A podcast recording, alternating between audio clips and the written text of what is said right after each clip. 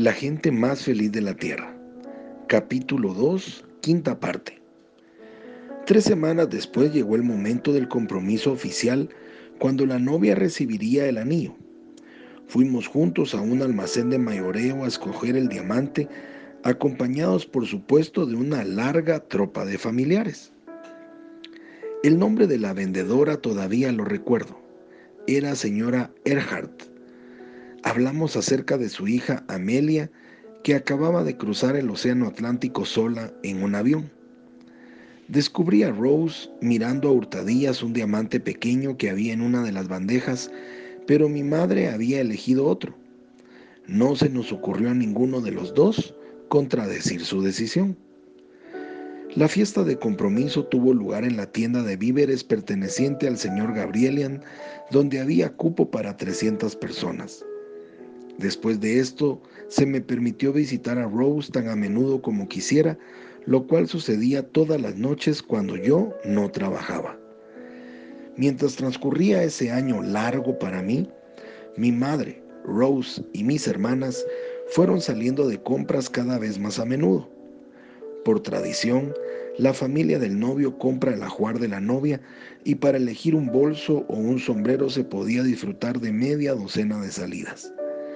La compra favorita de Rose fue un vestido marrón oscuro y unos zapatos que hacían juego. En la comunidad armenia solamente las mujeres casadas llevan colores oscuros. Rose estaba convencida de que parecía unos cinco años mayor cuando se pusiese el vestido nuevo.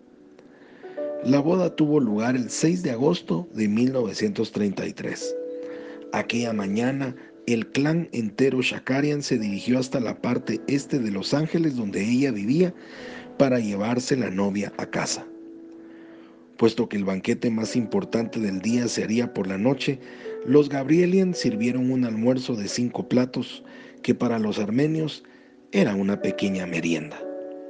Después, ambas familias partieron hacia Downey en una caravana de 25 automóviles adornados con flores. En casa, la alambrada que rodeaba los dos campos de tenis había desaparecido detrás de grandes cascadas de rosas. Del resto del día puedo recordar tan solo momentos aislados.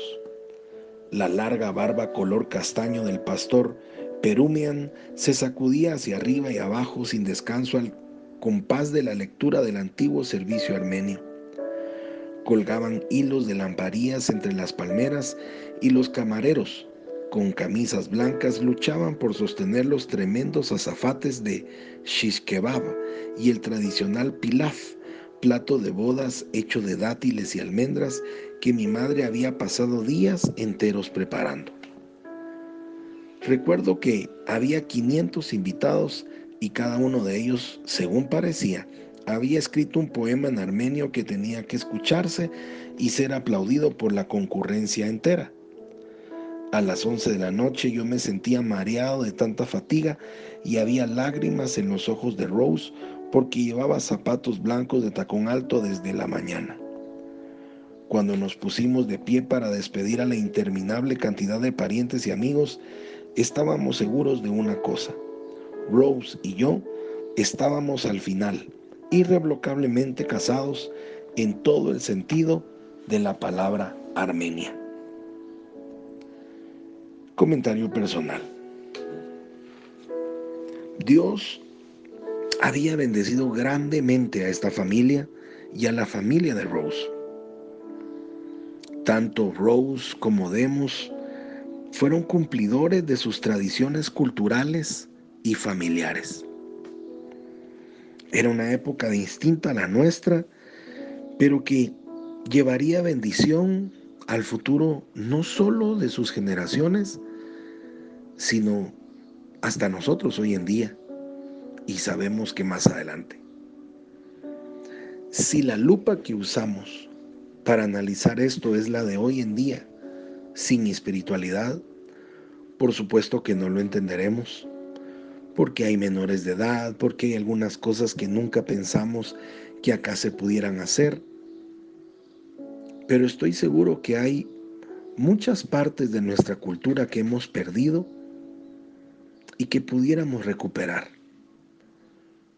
esos principios y valores de respeto a las decisiones de nuestros padres, esos principios y valores de hacer lo correcto, de evitar cuestiones adversas para nuestros seres queridos, entender que nuestros adultos mayores saben mucho más que nosotros y que es bueno poner un oído a tiempo. Podemos aprender muchas cosas hasta este momento de este precioso libro. Soy Pablo Zárate y te deseo un día lleno de bendiciones. Hasta mañana.